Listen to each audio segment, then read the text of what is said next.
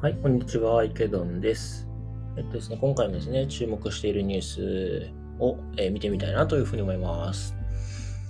はい。では、一つ目の記事ですけれども、えっと、コインデスクに出ている記事で、えっと、メタですね。まあ、昔の Facebook ですよね。えー、の決算の話。メタの VR、AR、VR 部門1兆円を超える損失。今後数年は積極投資という記事ですね。はい。えっと、メタプラットフォームズのうち AR と VR を推進する部門ですね。Facebook Reality Labs FRL っていう部門があるみたいですね。が、えー、2021年102億ドル、約1兆円、1兆1700億円の損失となったという話ですね。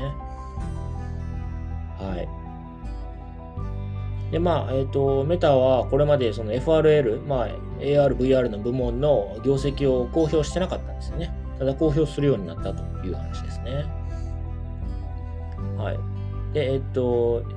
FRL の一回、えー、業績振り返ってみると、第4四半期売上が800、あ、ごめんなさい、8億7700万ドルなんで、日本円にするとまあ900億円ぐらいですかね。で、33億ドルの損失なので、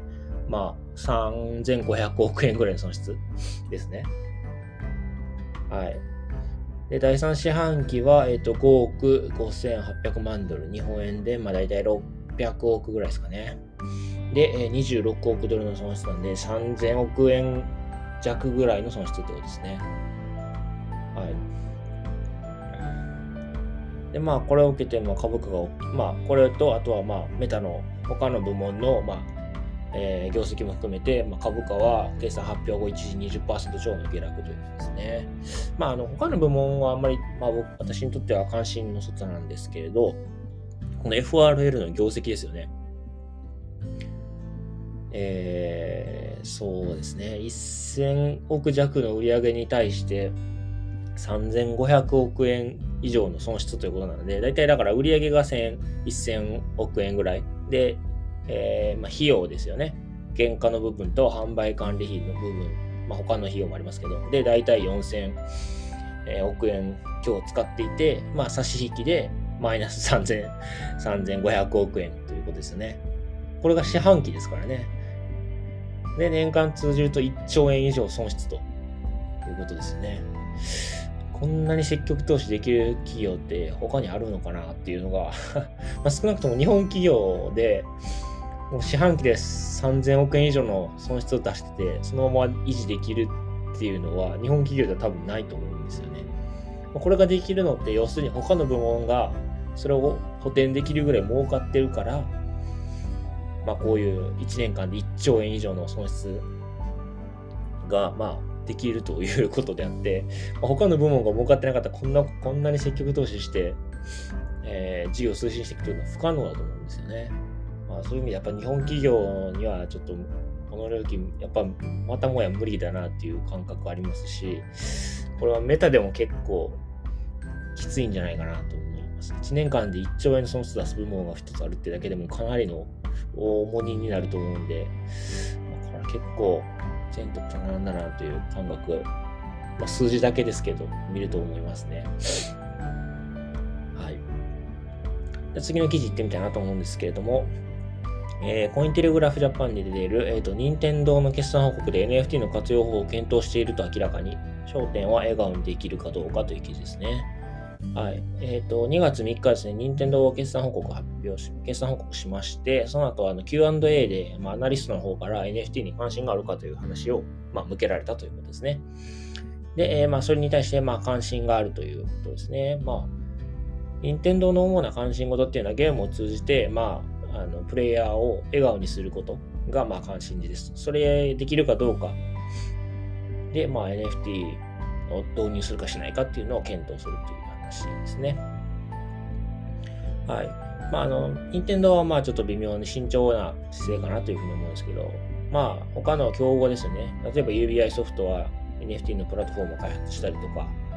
えー、まあ、コナミは独自の NFT コレクションをリリースしたりとか、あとはアクティビジョン・ブリザードはマイクロソフトによって買収されたりとか、まあ、競合とか、この界隈の動きっていうのはすごく激しくなってきてるので、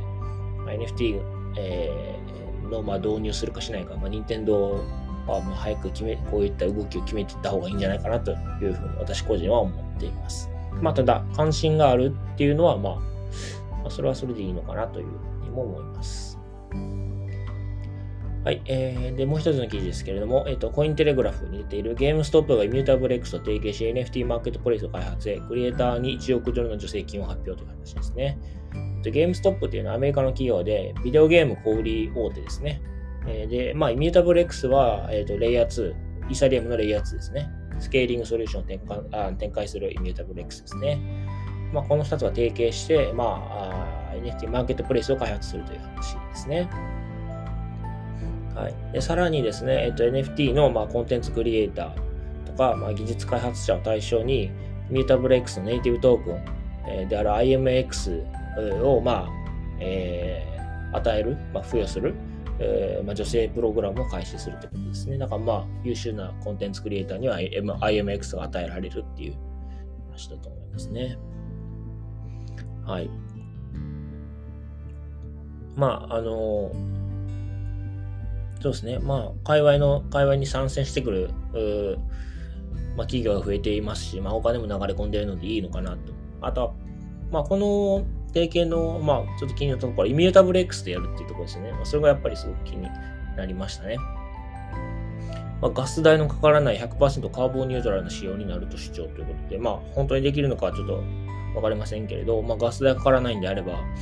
っぱりまオープンスイートが抱えている問題を一つ、まあ、解決できるのかなという点では面白いかなというふうに思いましたね。まあ、ただ一方ですね、あの NFT マーケットプレイスってなんかものすごい今レッドオーシャンになってるかなと思ってて、オープンシーもありますし、ルックスレアもありますし、あと他にもいっぱいありますよね、NFT のマーケットプレイスって。ものすごい数出てきてます。日本国内で言っても、例えば楽天とか LINE とかメルカリとか、えーまあ、他にもあったと思うんですけど、まあ、なんかもう、マーケットプレイスってあちこちにできすぎてて、なんかビジネスとしてはもうすんごいレッドオーシャンになってきてるなというふうに思うので、まあ、ちょっとマーケットプレイスっていうのはどうなのかなというのはちょっと個人的に思いました。なんか今ちょっと増えすぎてきてる感あるので、うんまあ、これから多分、ま、選択と集中というか、まあ、トータルが始まっていくと思うんですよね。で、まあ、そのトータが始まるときにどこがキーポイントになるのかっていうところだと思うんですよね。まあ、一つは、まあ、もちろんみんなが使っているっていう、その、まあ、ネットワーク効果というか、まあ、ブランディングのところ。あとは、まあ、ガス代ですかね。で、あとは、そのマーケットプレイス自体の使いやすさみたいなところかなと。UI、UX みたいなところですかね。まあ、この3点ぐらいが大事になるんじゃないかなというふうに、まあ、個人的には見ています。